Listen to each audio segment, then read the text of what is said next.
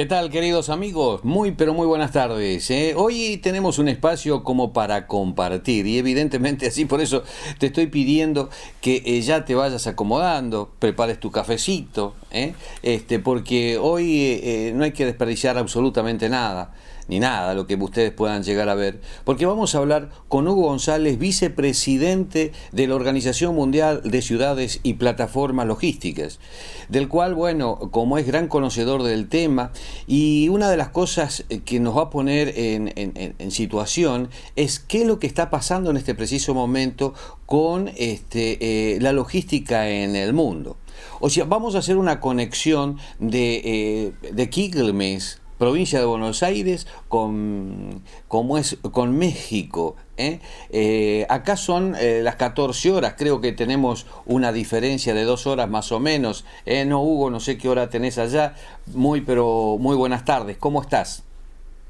Las 12 horas, estimado Pedro, qué gusto saludarte. Un saludo para todos tus radioescuchas. Es un placer estar contigo en este espacio. Y como bien dijiste, pues yo ya me preparé mi café también para seguir aquí en la charla, este, porque este es un tema que nos apasiona mucho y me gustaría eh, poderles compartir eh, pues un poco de la vida logística en México con Estados Unidos y el mundo. Ajá. Ajá.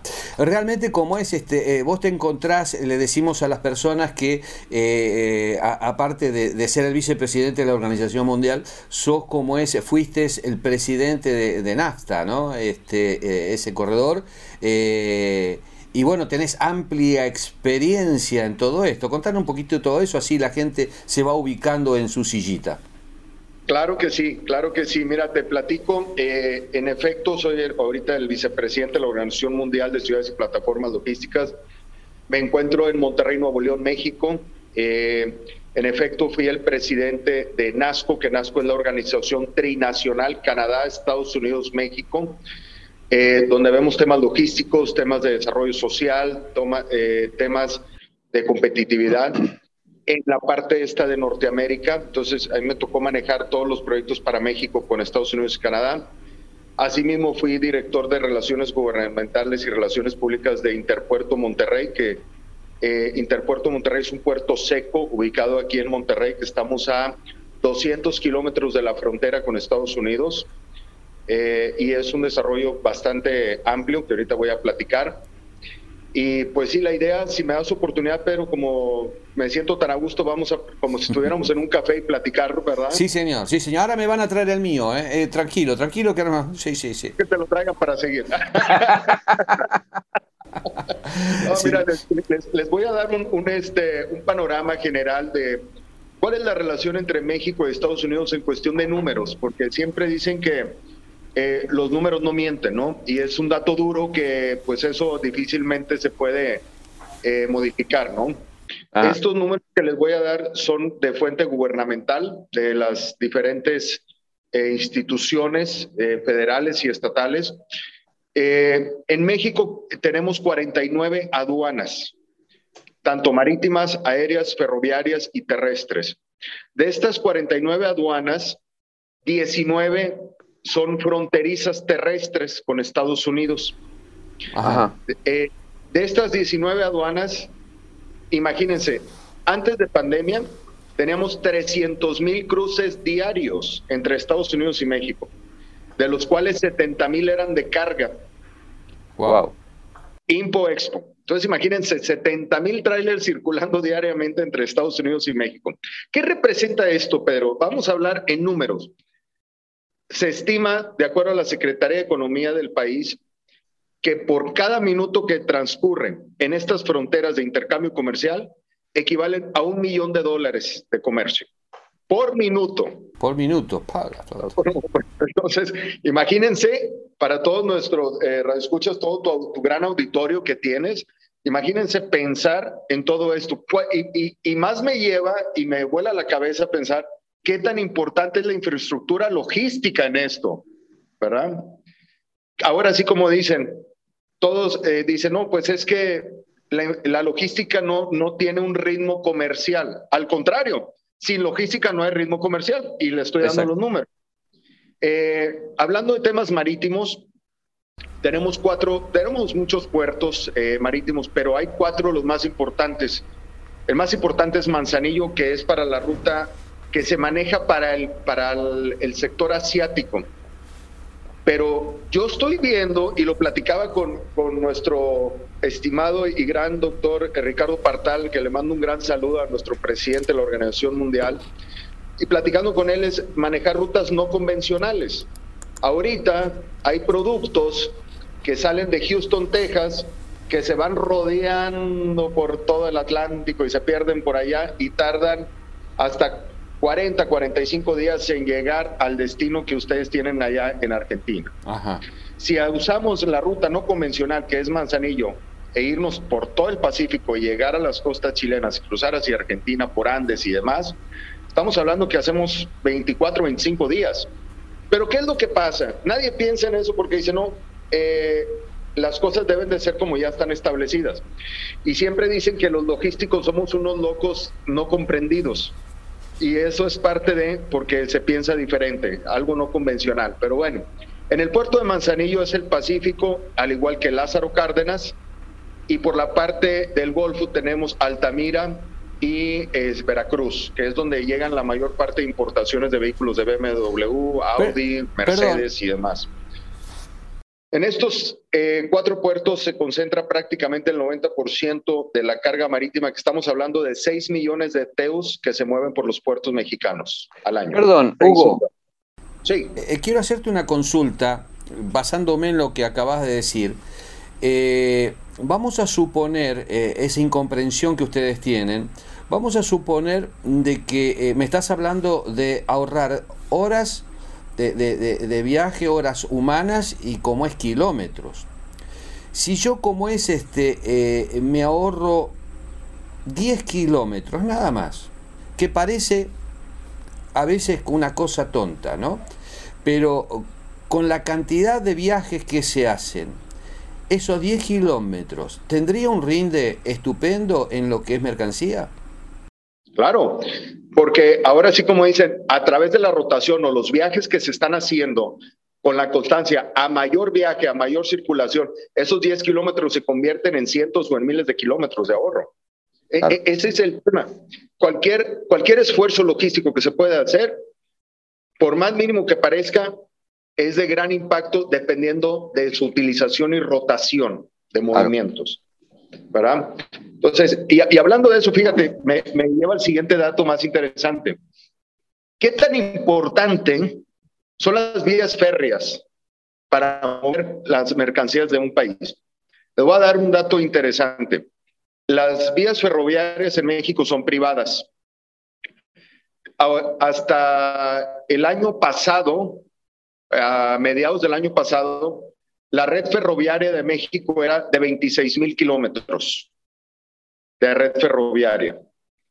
Hoy en día, a través de la fusión de Canadian National, que es un ferrocarril canadiense, con un ferrocarril que es el Kansas City Southern, que es norteamericano, que también tiene presencia en México, eh, ahorita, hoy en día, se tienen 35 mil kilómetros de vía que van desde el puerto de Manzanillo del Pacífico hasta Canadá. Cruza todo NAFTA todo NAFTA.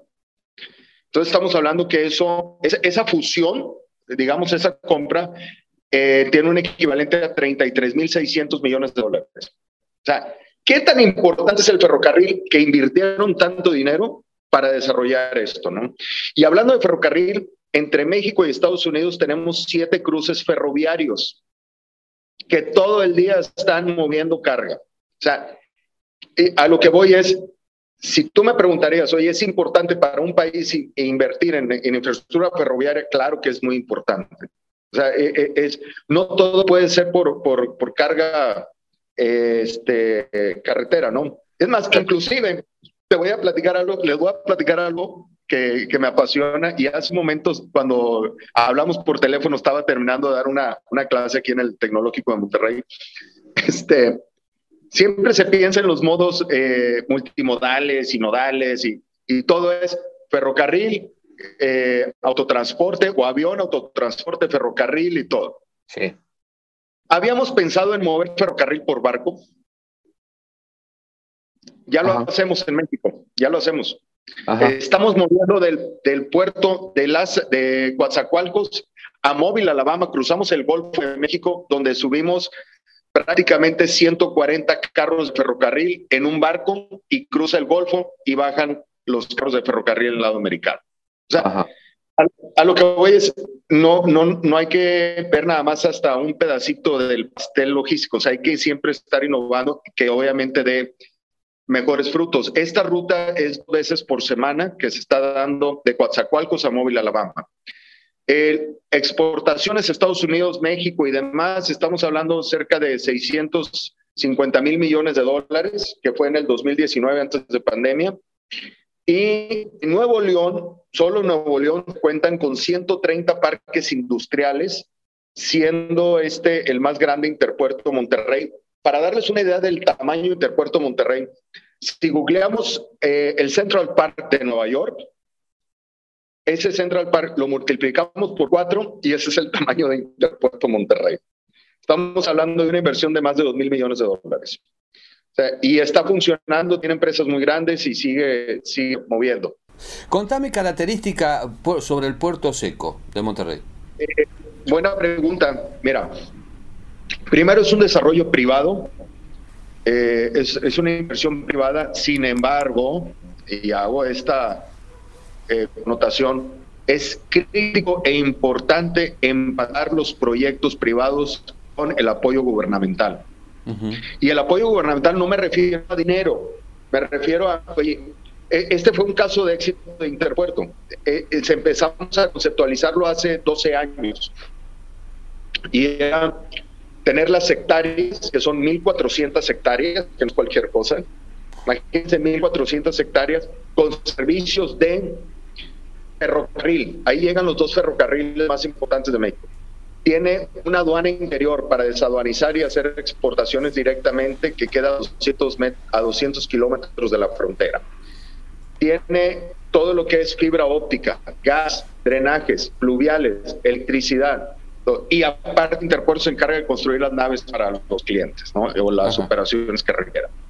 Entonces, es muy importante tener el apoyo de permisos, trámites, gestiones por parte del gobierno para poder desarrollar esto.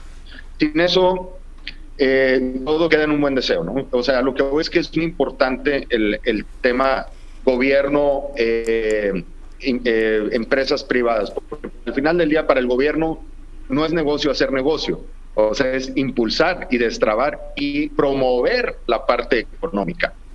Perdón, eh, eh, Hugo, eh, es tan importante la parte del gobierno con el privado, eh, el, hecho de trabajo en equipo y, coordinado, especialmente lo que respecta a frontera, porque vos fijate, me estás hablando de un flujo tremendo de, de pasaje, ¿verdad? De ida y vueltas. Eh, eh, pero resulta que el gobierno es el que hace como es, excelente rector que este, controla todo lo, el flujo que sale y que entra. Eh, si eso no fuera, no tuviera una cierta velocidad, evidentemente frontera sería un cuello de botella y donde se tardaría muchísimo en, en esos traslados, perjudicando así todo el tránsito internacional. ¿Qué me, qué me, me, equivoco o me corregís? Eh? No, no, no, fíjate que eh, déjame compartirles lo que algo nos sucedió hace 14 días. Eh, que, que, esto fue sin precedente y es donde el gobierno tiene que estar de la mano con la iniciativa privada y favorecer el comercio. Siempre se ha pensado y, me ha tocado como funcionario público también, trabajando para, para gobiernos, que dicen es que el gobierno traba todo, pone demasiadas trabas, frena todo, es complicado, demasiadas regulaciones. Bueno, desde hace dos años eh, hemos tenido una ola de migrantes inmensa en México. Muchos haitianos, eh, sudafricanos, en fin, han llegado porque quieren llegar hacia Estados Unidos, quieren migrar hacia Estados Unidos. ¿Qué nos llevó esto, Pedro? Y, a ver, y, híjole, me gustaría hasta como es en dibujarlo así en un pizarrón y ponerles hasta videos, pero te los puedo hacer llegar lo que pasó eh, por vía WhatsApp y lo puedes compartir. Te puedo mandar imágenes de, los periódicos. Eh, normalmente el cruce de un camión de México a Estados Unidos en promedio, no voy a hablar de cruces específicos porque los tiempos son muy variables, van desde minutos hasta horas, pero digamos si se tardaba tres horas en cruzar de México hacia Estados Unidos. Resulta que el gobernador de Texas, Greg Abbott, eh, decidió reforzar la inspección de los camiones mexicanos que entraban hacia Estados Unidos para que no trajeran contrabando de inmigrantes. ¿Verdad? ¿Qué creen? Esas dos horas, tres horas, ¿sabes en cuántas horas se convirtieron para cruzar? 36 horas. Wow, wow. 36 horas, mi querido amigo Pedro. Imagínate. Y lo peor del caso es que los operadores de transporte una vez que cruzaban Estados Unidos y que esperaban a que lo revisaran, no se podían bajar de los camiones. Ah, ah. Había gente desmayándose arriba de los camiones por las altas temperaturas. Eh, les, comento, aquí las temperaturas de la región en verano llegan a 40, 42 grados centígrados. Entonces imagínate estar ahí y no te puedes bajar, no puedes ni ir al baño ni nada, porque estás en una zona extranjera, estás en Estados Unidos y listo, ¿no? Sí, hasta que no hace los, papeles no puede bajar. Exactamente. Entonces, ¿qué fue lo que pasó? Perdón, eh, eh, eh, ¿esto sucede también la problemática con el transporte de pasajeros?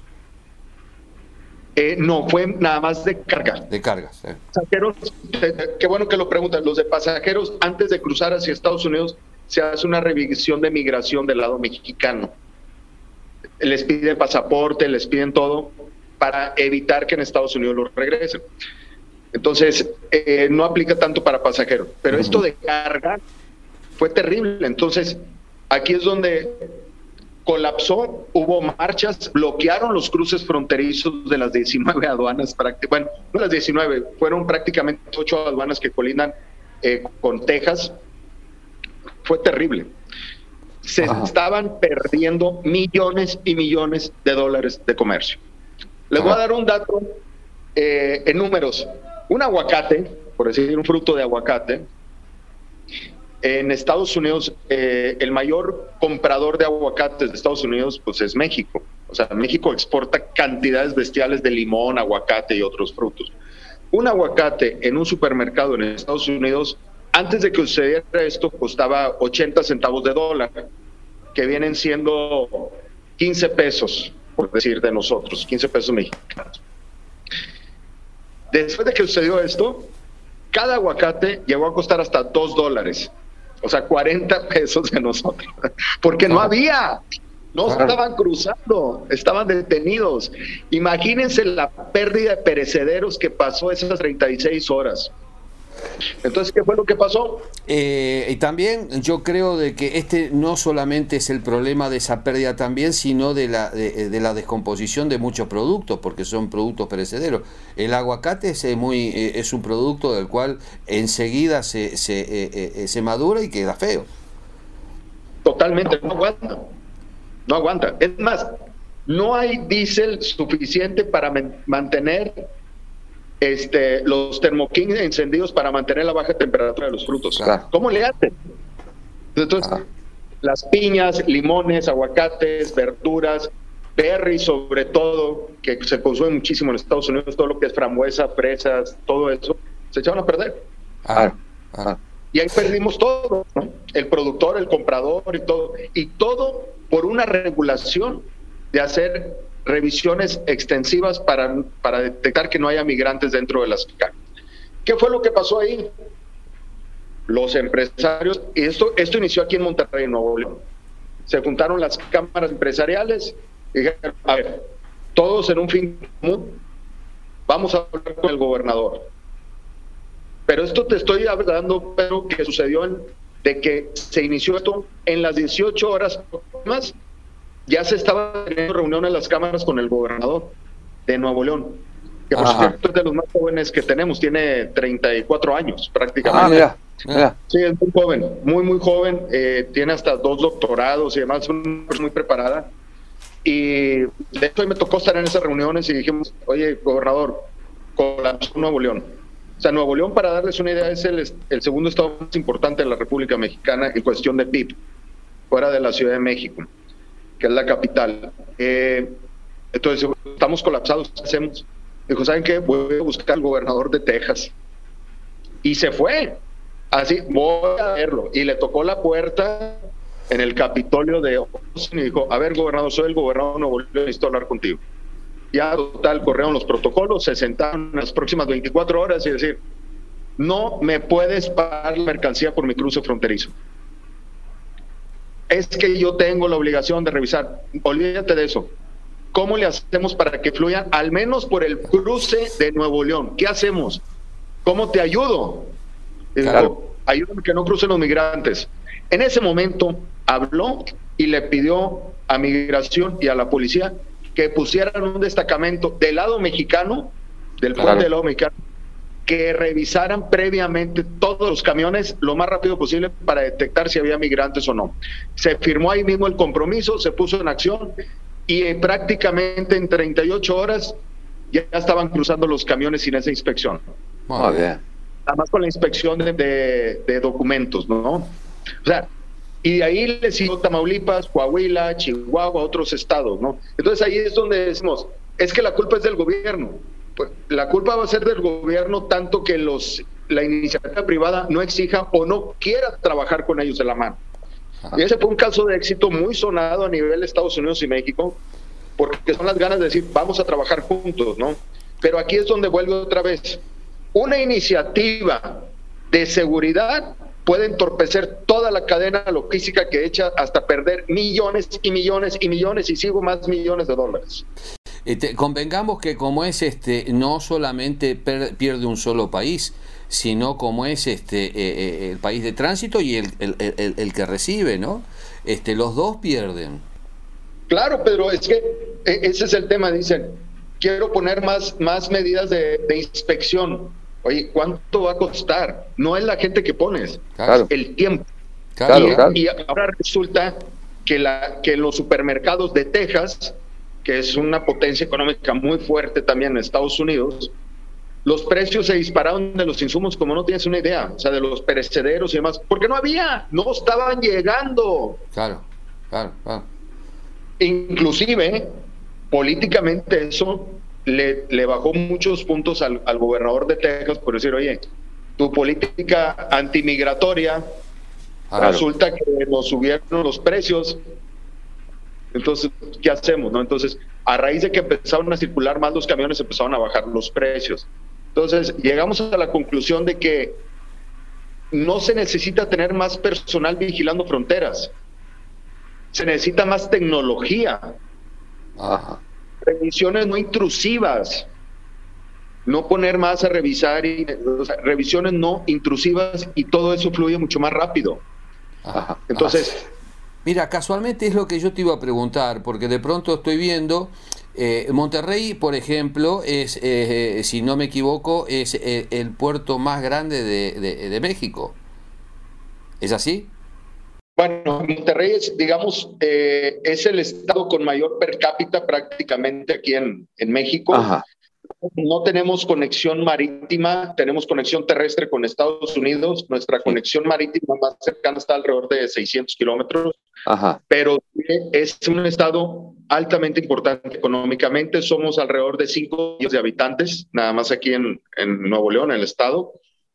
Y, este, y pues prácticamente pues como decía, tenemos 130 parques industriales y cada parque industrial puede albergar 6, 8 empresas, imagínense cuántas tenemos. Ajá. Eh, contame, no solamente este eh, el paso fronterizo no está separado de cómo es este aduanas, eh, cargas y después migraciones, pasajeros. Sí, ah, es un buen punto. Te, platico.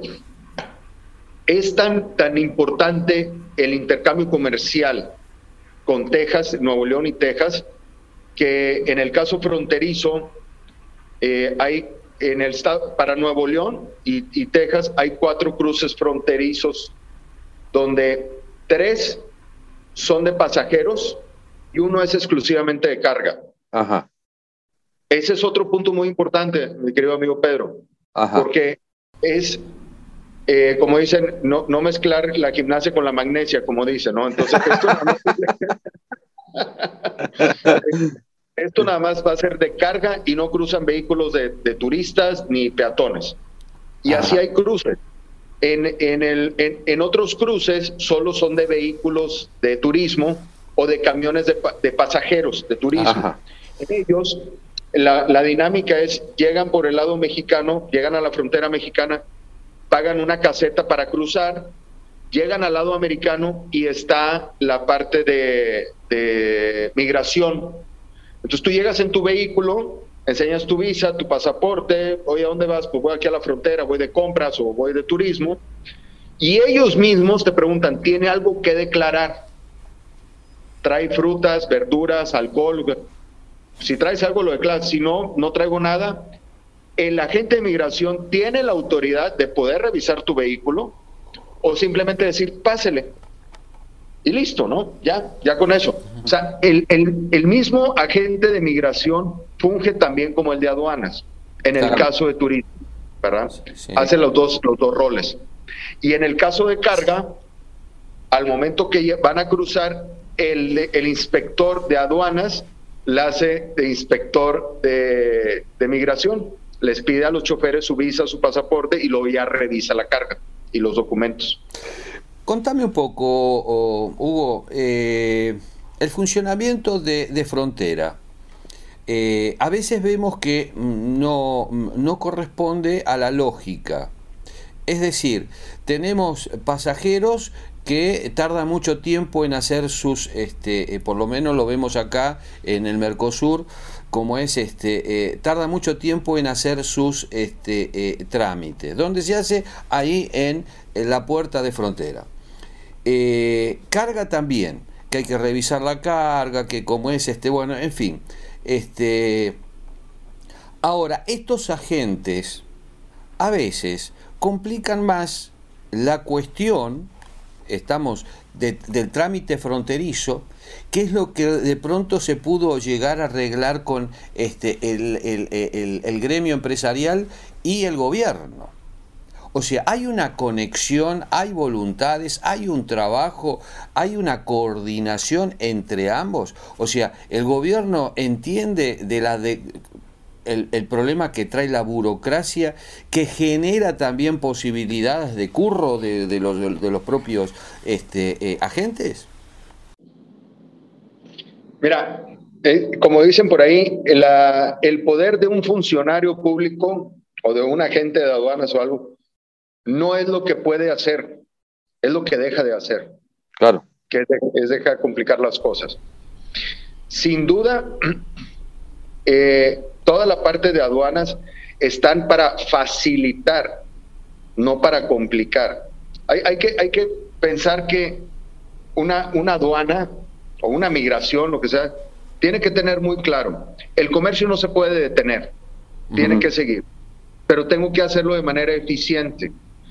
Entonces, eh, ¿qué, es lo que se puede hacer ahorita? Que tocaste un tema medular y me encantó, que es cómo pueden trabajar los gobiernos con la parte empresarial para agilizar este tipo de cargas, ¿no? Te voy a comentar lo que hicimos en, aquí en Nuevo León, eh, que se llama el Puente Colombia, así está denominado el cruce fronterizo de Nuevo León con Texas, con Estados Unidos. Es muy difícil crecer un cruce fronterizo porque aquí en México cruza todo un, río que es el río Bravo, todo es el que cruza. Entonces, pues es un puente elevado, cruza el río y llegas a Estados Unidos. Es muy complicado crecer la infraestructura portuaria para cruzar, porque necesitas permiso desde presidenciales y demás y todo. ¿A qué llegamos? Hablamos con las empresas de Nuevo León y les dijimos, si tú eres una empresa con certificaciones que te avalen que eres una empresa segura, que tengas el tipo como de operador económico autorizado, certificación de logística justa por parte de la Organización Mundial de Plataformas Logísticas, que tengas eh, todo lo que es eh, certificaciones antidrogas y demás, todo esto, pues quiere decir que eres una empresa segura. Y al hacer una empresa segura, pues algo te tenemos que premiar. ¿no? Claro, claro, lo que decimos. ¿De qué me sirve certificarme y prepararme si voy a tener el mismo trato de todos a la hora de cruzar mis mercancías? ¿Eso para qué me preparo? ¿Verdad? ¿Qué fue lo que logramos? La operación de exportación de México hacia Estados Unidos es, llega la carga al cruce fronterizo del límite de México, hay una aduana mexicana ahí, revisa los documentos, revisa la carga, y dice, oye, estás libre, adelante. Cruzan el puente y llegan a, Estados Unidos. Estamos hablando de un puente de unos 250 metros. Llega a la parte norteamericana, le vuelven a pedir los documentos, le vuelven a revisar y lo liberan. Esa, esa, esa función puede tardar de 3 a 5 horas. Entonces, ¿qué decíamos? ¿Sabes qué? Las empresas que estén certificadas las presentamos en un programa con la aduana americana. Claro. mira, estas 10, 15 empresas tienen las mejores certificaciones, las mejores prácticas, dales otro tratamiento. ¿Cuál? Fíjate lo interesante que se logró. ¿Sabes qué? Estas empresas ya no van a ser revisadas por la aduana mexicana. Claro. ¿Sí? Que no pasen por la aduana mexicana, que se vayan directamente a cruzar a la aduana americana. Y la, y la aduana mexicana decía, espérame, ¿y yo qué voy a revisar? No, lo vas a revisar, pero del lado americano. Se logró tener a un agente de aduanas norteamericano y a un agente de aduanas mexicano en el mismo lugar del lado norteamericano para que los dos revisaran al mismo tiempo y despachar la mercancía rápido. Entonces evitamos un paso y eso ahorró en que en vez de cruzar en horas, cruzaran en minutos. O sea, y esa es la importancia de tener una aduana, digamos, binacional o inspección conjunta. Te voy a platicar lo que pasa con pasajeros. El año pasado me tocó venir de Vancouver hacia México a través de, volé de Vancouver, Nueva York, Nueva York, en Monterrey. Y estando en el aeropuerto de Vancouver, llegué, oye, ¿a dónde va? Voy hasta México, pero voy a hacer escala en Nueva York.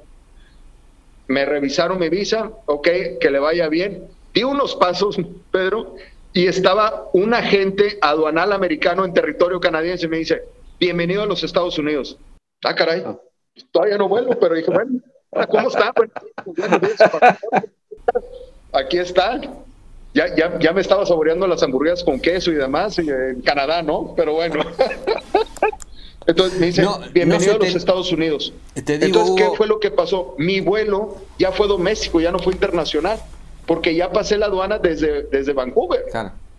O sea, a lo que voy es, no es necesario poner más trabas de revisiones, crecer más la infraestructura. También es importante, sí, pero es muy importante alinear los proyectos y las necesidades de desarrollo logístico e intercambio comercial y de pasajeros con las aduanas, que es algo con una voluntad.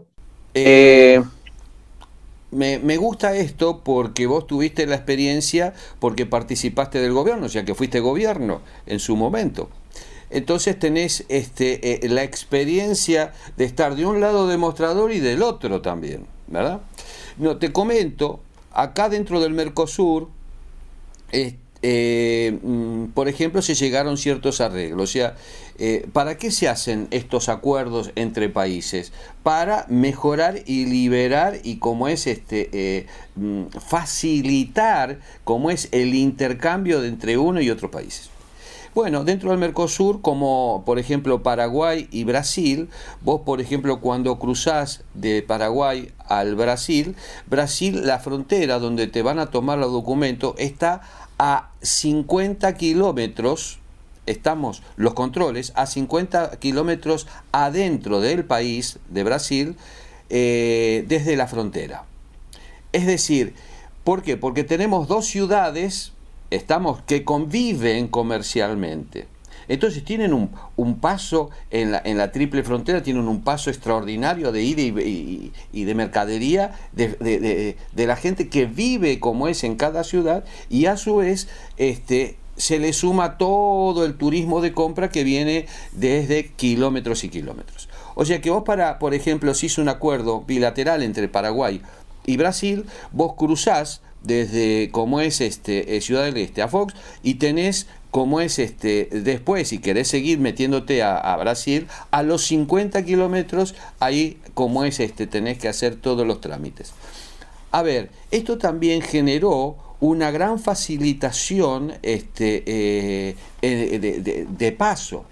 Eh, nosotros estamos viendo y estamos propulsando la idea de que, por ejemplo, en el transporte de pasajeros, se haga como es los trámites migratorios en las terminales internacionales de ómnibus de cada uno de los países. O sea, ¿para qué? Para que el cruce fronterizo arrancó el bus, siga de origen de un punto al otro, punto, de donde comienza el viaje a donde termina el viaje. ¿Qué significa? Hoy tenemos tecnología de sobra como para chequear qué es lo que pasa dentro del país, ¿verdad? Dentro de cada unidad. Entonces, como es lista de pasajeros, no tenemos que ir con los papelitos. Estamos, ya se pasa online. Estamos. Entonces, es decir, que hoy usando la tecnología podríamos llegar a tener, vos fíjate, acá en épocas eh, eh, altas, estamos, eh, te paso como ejemplo un, paso fronterizo, que es este Falcón, Formosa, como es en, del lado argentino. Bueno, en ese paso fronterizo, de pronto un bus puede llegar a demorarse siete horas, con todos los pasajeros arriba. Eso es un, claro, claro. Imagínate la contención que tienen que hacer los, como es este, eh, los choferes a esas 50 personas que llevan atrás. Hay chicos, ancianos, no pueden bajar, se colapsa el baño de la unidad, este, en fin. Eh, y después, eh, siete horas, que acá como es este un bus nacional en Argentina, hace un, viaje de siete horas con, cargado y, ganando plata. Allá se pierde. Ya es una barbaridad. Por eso como es este, y a veces es muy difícil trabajar con los distintos gobiernos, la parte técnica, llevarle al gobierno como es este, soluciones prácticas, por técnicas. Este, ¿Por qué? Porque generalmente hay en esos puestos gente que desconoce cuál es eh, técnicamente la materia. Y ahí donde se, eh, como es este, eh, se hace más problema. ¿Cómo es en el caso de ustedes, este, Hugo? En nuestro caso, hay, hay, dos vías. En la parte de, en el bus, por ejemplo, lo que hacen es, si tú tomas un camión, al menos aquí en Nuevo León, y quieres ir hacia Estados Unidos, desde el momento que tú compras tu tiquete, tu boleto, ya te están pidiendo, dame tu visa, dame tu pasaporte. Revisan online. Ahora sí aprendo esas palabras online de mis hijos que ya me dicen, papá, tienes un tema tecnológico. Yo les decía, mira, no, es online, papá. Bueno, online. Entonces, ya te revisan, por decir, en tu caso, Hugo González quiere cruzar hacia Estados Unidos en un bus. Compro mi boleto, inmediatamente ahí me están revisando mi visa y mi pasaporte. ¿Ok? Mandan un reporte online, ¿eh? ¿qué tal? Lo mandan directamente a la aduana americana. Esta es mi, mi, mi, lista de pasajeros, como las de aviones. La lista de pasajeros, aquí está. Si la aduana americana tiene una persona no deseada o que no le va a dar la entrada, inmediatamente le dicen, disculpen, usted no puede subir al bus porque no va a tener permitida la entrada. Exacto. Se acabó. Claro, O sea, ¿por, qué tenerlos al momento que van a llegar a Estados Unidos? Van a llegar a la aduana, pisas, pum, pum, lista de pasajeros, aquí está todo, ok. ¿Algo que declarar? No aleatoriamente pueden revisar a alguien, decir, usted se baja y quiero inspeccionarlo, quiero inspeccionar lo que usted trae, pero eso agiliza. Imagínate cuánto dinero pierden las líneas de camiones y de buses parados. Ellos no generan parados, ellos ganan moviendo. Exacto. Y, y entonces dices, ¿y dónde remotamente no podemos pensar en hacer un acuerdo tecnológico para que vean Tú te subes a un avión y vas a viajar a otro país, en el caso de aquí en Norteamérica, en el, por ejemplo, en Canadá no te piden visa, te piden nada más tu pasaporte mexicano por el tratado que hay. Entonces, si yo tomo un vuelo de aquí de Monterrey hacia Vancouver o Quebec o Montreal en Canadá, Desde que yo salgo de aquí, ya me, ya me están recibiendo en, en Canadá. Entonces yo llego y lo único que hago es agarrar mi pasaporte, lo pongo en un lector, le tomo la foto y me pongo una flecha. Ok, y ya llegué. Ya no hay inspecciones, porque las inspecciones se hacen de origen. ¿Y sabes qué es lo más bonito de todo esto, Pedro? Que no cuesta nada prácticamente. Lo más costoso son las voluntades. Ah, claro, Ahora, eh, vos fijate lo que estamos hablando, ¿no? Es de tener educación, buen trato, respetar a la otra persona. De pronto, como es este. Pero a veces decimos, uh, pero lo que pasa es que si yo bajo la cantidad de personal, estamos eh, me voy a voy a desocupar gente si pongo tanta tecnología qué absurdo no este quiere decir que el único que servimos para eso o sea el ser humano no sirve para otras cosas es como dicen Oye, ¿por qué siempre te pasas limpiando los virus? Porque es lo único que sé hacer. Oye, si limpias la mesa. No, no, ya no. Es demasiado para mí. Como dices. Hay, que, hay que pensar, eh, eh, hay que romper los paradigmas. Por eso, al iniciar nuestra charla aquí con el café y demás, te decía, por eso dicen que los logísticos son, son mentes incomprendidas o locos, ¿no? A veces. ¿Qué es por eso? Dicen, es que como, como hay un dicho aquí en México que, que, le dicen el paletero, el que vende las nieves, ¿no? Así, y va con un carrito con las nieves. Llega un muchacho le dice, oiga, le compro todas las paletas que trae. No, ¿por qué no? ¿Y luego qué vendo? o sea, y esa es la mentalidad de decir, una máquina me va a venir a reemplazar a mí. Claro, claro, claro. Lo que va a pasar es de que ahora tú vas a aprender a ser, digamos, un agente de migración desde origen y te van a poner un sistema. La persona que cuando llega a su destino, en vez de revisarle sus documentos, oye, pues ya vino, sí pasó, la persona, fíjate cómo son las mentalidades, me van a quitar mi trabajo. No, me lo van a facilitar porque ahora puedo revisar aleatoriamente a la persona que yo vea sospechosa. ¿Cómo, lo hacen eh, eh, este programa de, de National Geographic, este famoso de alertas aeropuerto? Que están en, el, en los aeropuertos de El Dorado y todo, están los policías nada más viendo a la gente, a ver, tú ven para acá, y los revisan, pero ya no están ahí con los papeles y los documentos y todo, eso ya pasó, ¿verdad? Entonces, yo creo que tienen una, un área de oportunidad bellísima, Pedro, este, de poder migrar o, o, o a, o hacerle saber a los gobiernos en su momento, debido respeto y a los empresarios, que los empresarios juegan un papel muy importante. O sea, en vez de ir de choque contra el gobierno, decir, oye, gobierno, vamos a trabajar juntos. Mira, traemos esta idea. ¿Qué te parece? Hacemos esto y tú nos ayudas a hablar con nuestros vecinos, como decías el caso este, en Brasil, que tienen que pasar 50 kilómetros. Oye, ¿sabes qué? Desde aquí ya los voy despachando, ya sé quién va. Ahora, lo primero que van a decir, oye, ¿y qué pasa si en el transcurso del camino alguien se sube o algo? Ah, para eso hay GPS y medidores de tránsito que lo que hacen es, oye, a ver, espérame, el camión se detuvo por más de cinco minutos en un punto, es un foco rojo. El camión se desvió de la ruta, es un foco rojo. Entonces, inmediatamente ese camión va a ser revisado y van a ser revisados todos los pasajeros. Pero si el camión, a ver, imagínate, ya me imagino a una persona que se quiera violar la migración. El camión a 80 kilómetros y el muchacho corriendo así, tratando de subirse al camión o algo, pues nunca lo va a hacer, ¿verdad? O sea, entonces, no hay manera. ¿verdad? Claro, claro, claro. Entonces, no hay mercancía que se robe a 80 kilómetros por hora, que no hay mercancía, todo es detenido. Entonces, si el ferrocarril está detenido, es un punto de riesgo de robo. El camión, igual. Los pasajeros eh, eh, tienen riesgo de un asalto. Imagínate, yo no quiero pensar siete horas arriba de un bus con necesidad fisiológica, se quiere un baño, de no poder bajar a tomar, estirar piernas, o es la locura. Ahora, eh, Hugo, ¿cómo es este? Para ir redondeando, no, porque te voy a comprometer, Hugo, a que tengamos más charlas todavía de esta. Esta no va a ser la primera. Y que cuando tú lo desees, este, nos ponemos en contacto, si hay que publicar esto y lo hacemos, ¿no? Este, eh, o sea, la intención es que trabajemos de aquí en más en conjunto para poder dar informaciones a las personas y ubicando inclusive como es este a veces hay problemas que no se están viendo no se están denotando y por ende no se desarrollan y a veces abrimos puertas dentro de los gobiernos del cual este, dice ah mira dónde está acá la solución verdad este, eh, podemos también ser una línea inspiradora, porque no para soluciones.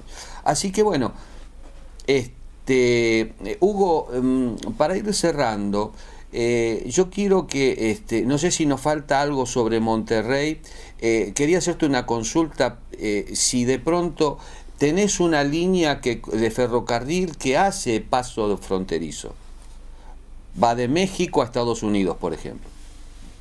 Sí, hay dos líneas de ferrocarril, eh, hay siete cruces fronterizos ferroviarios que están operando entre México y Estados Unidos. Y normalmente estas líneas ferroviarias captan la mercancía en los puertos marítimos y dentro de, México, ¿verdad? En ciudades como Querétaro, San Luis Potosí, Monterrey, Ciudad de México, en fin, y la llevan y la traen. ¿En el paso fronterizo lo paran y le revisan todo? No, todo es tecnológico. ¿Cómo hacen? tienen un arco, un arco de, como dicen, de rayos X o rayos gamma, que la diferencia de rayos X lo ves en, como dicen, en blanco y negro, ves la radiografía como si como la de los este, de las de los caricaturas, ¿no? Que se ven las costillas y demás. Y los gamma son por dimensiones, por volúmenes de colores. Entonces, el ferrocarril lo único que hace, Pedro, es al momento de ir cruzando el puente entre Estados Unidos y México, va pasando por un arco y va, digamos, tomando las, las fotografías y dentro, en una cabina, en unas oficinas, hay gente que está viendo los carros pasar y los va analizando, los va analizando. Y donde detecte, este, este se ve diferente, inmediatamente le dicen al operador de ferrocarril, te vas a detener, vamos a revisar el carro número 57. Y ahí lo revisan. Pero no van abriendo uno por uno, uno por uno. Colapsa. Colapsaría. ¿no? Ahora sí estaremos peores que los buses, ¿no? ¿no? Como dice, pues ya te tienes que llevar la comida, ¿no? Eh, no, puedo dejar de preguntarte como vicepresidente de la Organización Mundial, eh, a ver si me lo podés plasmar, eh, porque, cómo se nos estiró el tiempo, ¿eh? pero, qué linda charla que tuve. Para, la este, próxima voy a poner más café porque ya, ya me lo acabé, pero bueno. bueno, por eso ¿no? te, vi, Hugo, de darle de la jarrita, por eso entonces. no, no, ya. Y me voy a poner un pañal para no levantarme al baño, como dicen. Hugo, eh, contame, eh, ¿Qué novedades tenés con respecto a, la problemática que se está dando ahora en China, por ejemplo, que por culpa de, la cuarentena, eh, el, gobierno pone en cuarentena a toda la población y eso este, hace que este, esté atorado totalmente el tráfico de, este, de insumos, ¿no? Eh, ¿Nos puede perjudicar y en qué, grado, en qué grado perjudica al mundo? Porque China es el gran proveedor del mundo, del planeta. Sí, mira Pedro, eh, sí estamos preocupados, pero estamos más ocupados en tratar de, agilizar todo esto. Eh, para darles un contexto, ahorita, eh, después de la pandemia, que ya se abrieron los puertos y empezaron a moverse todos como locos otra vez, como dicen, como gallinas sin pescuezo que andan corriendo por todas partes, moviendo todo, ¿qué fue lo que pasó? Colapsó el transporte, el transporte de carga. No hay camiones.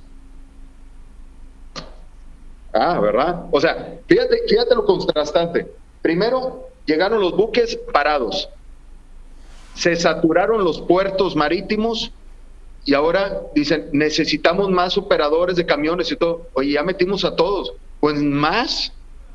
Oye, pues manda la armadora a armar más camiones y esto. Hoy en día, si tú quieres comprar un camión de carga aquí en Monterrey, lo tienes que pagar ahorita y te lo entregan en mes y medio, dos meses. O sea, no hay en stock. ¿Verdad?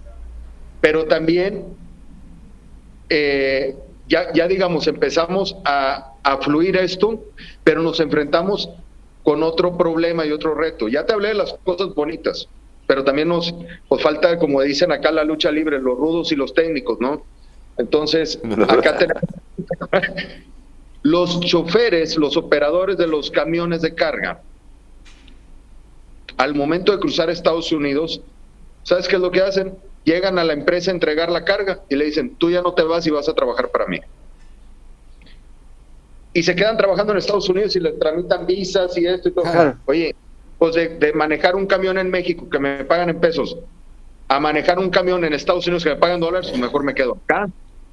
Entonces, tiene un déficit de más de 50 mil operadores de transporte de carga en México.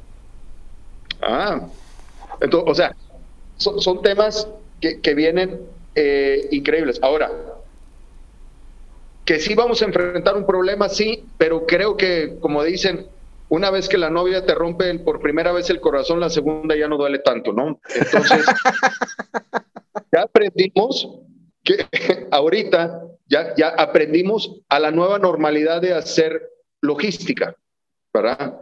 Entonces, creo que eso nos va a ayudar a agilizar el comercio y demás, ¿no? Pero también me, me preocupa un poco el que esta, esta, esta bomba de precios que se está inflando, porque le, le, voy a dar un dato duro también interesante. Un camión de, de carga de Puerto de Manzanillo a Monterrey, una plataforma, digamos un, un TEO o un FEO, un, un, eh, un contenedor de 40 pies, moverlo de Manzanillo a, a, Monterrey, digamos que costaba 22 mil pesos, que vienen siendo alrededor de mil dólares, mil cincuenta, mil cien dólares americanos. Ahorita vale dos mil dólares. ¿Por qué? Porque no hay transporte. Entonces empieza a inflarse, inflarse, inflarse, pero va a llegar un momento en que se va a regularizar otra vez toda la carga, se va a empezar a Esto nos puede llevar varios meses, sí, ni modo, ¿no? Pues eh, nos tocó más calor del debido, ni modo, hay que, hay que aprenderlo. Pero después va a empezar a bajar los precios. Entonces, toda la gente que se volcó a comprar equipos de más de transporte y esto y todo, van a tener que empezar a abaratarlo. Y los créditos ya no van a ser tan... Bueno. Eh, sí, pero bueno, pues es, como dicen, imagínate si estamos teniendo esta plática con café, imagínate con una cerveza y un tequila, ¿dónde terminaríamos, me querido Pedro? eh, Hugo, contame, eh, ya, ya cerrando, pero saliendo de toda la parte técnica y de todo esto, te quiero hacer una pregunta. Eh, México es este eh, uno de los países fanáticos del catch. ¿Verdad? perdón? Del catch, de la lucha libre. Sí. Ajá. ¿Vos sos fanático de, también de, de la lucha libre? Sí. ¿En serio? Sí, sí, sí me gusta. Este, tengo mi máscara. Tenés tu máscara. bueno, ya mis hijos ya, ya son grandes, pero todavía de repente, digo, en esta pandemia, pues pasamos más de dos años sin asistir a ningún evento, pero otra vez ya estamos empezando poco a poco y pues cuando hay oportunidad, ¿no? Porque ya los muchachos ya no me siguen tanto, pero donde saco toda mi histeria, mi estrés, mi furia, mi locura, ¿no? bueno, eh, de Argentina, ¿sabes algo sobre cómo es este, eh, eh, sobre la lucha que hubo acá en Argentina?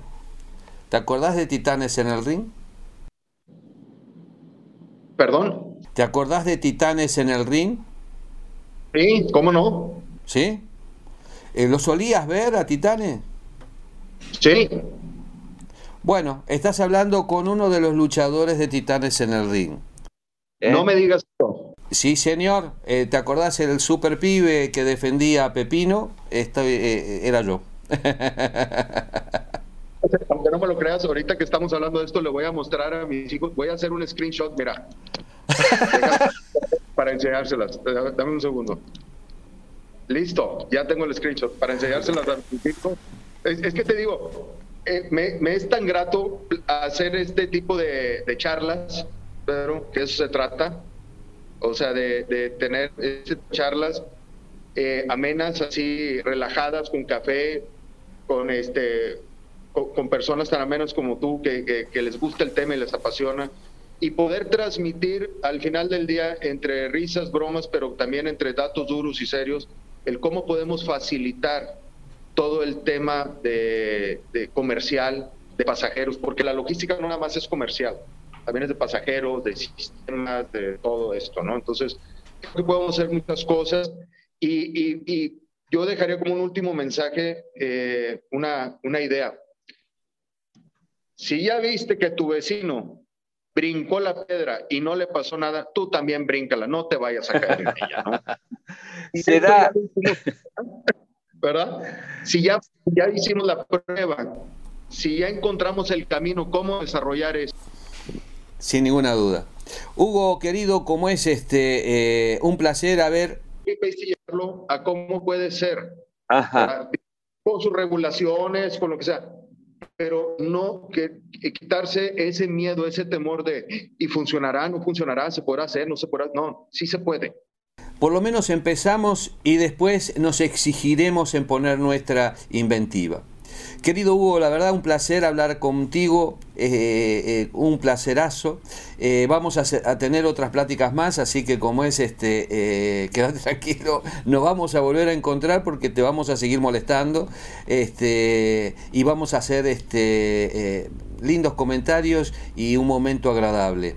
y lo compartimos con la gente, que eso es lo más lindo. Así que te envío un súper abrazo, Hugo. Igualmente, mi querido Pedro, un fuerte abrazo desde aquí, desde Monterrey, en México. Un saludo y los mejores deseos para, todo tu, para toda tu audiencia. Y encantado, no es ninguna molestia, sabes que este, podemos hacer esto. Y te digo, si esto lo hacemos con un café, imagínate con un tequila y una cerveza, ¿no? terminamos 10 programas en un día. Sí, señor. Es más, como es, este, eh, hasta podemos comentarnos un poco del catch que nos, también nos apasiona. Te mando un súper abrazo. Igualmente, me quiero Pedro. Saludos, cuídense mucho. Estimados amigos, bueno, acabamos de hablar con el vicepresidente de la Organización Mundial de Ciudades y Plataformas Logísticas. Eh, realmente una charla muy bonita, eh, muy, muy bonita. No nos quisimos perder ningún detalle, así que como es este... Eh, salió esto y agradezco. Yo, yo te había dicho, este, sentate, compartí un café, tomate algo, porque esto va a ser interesantísimo. ¿Cuántas cosas aprendimos? Este, bueno, gente que no, no, no está en nuestro palo, de pronto, como es, descubrió algo, y gente que está en nuestro palo, evidentemente hay cosas que se están haciendo y que eh, nosotros tendríamos que hacer, pero hay gente que da vuelta la cara y no quiere ser eficiente. Por algo debe ser. Será hasta la próxima, nosotros vamos a seguir insistiendo, ¿sí? Esto para ustedes.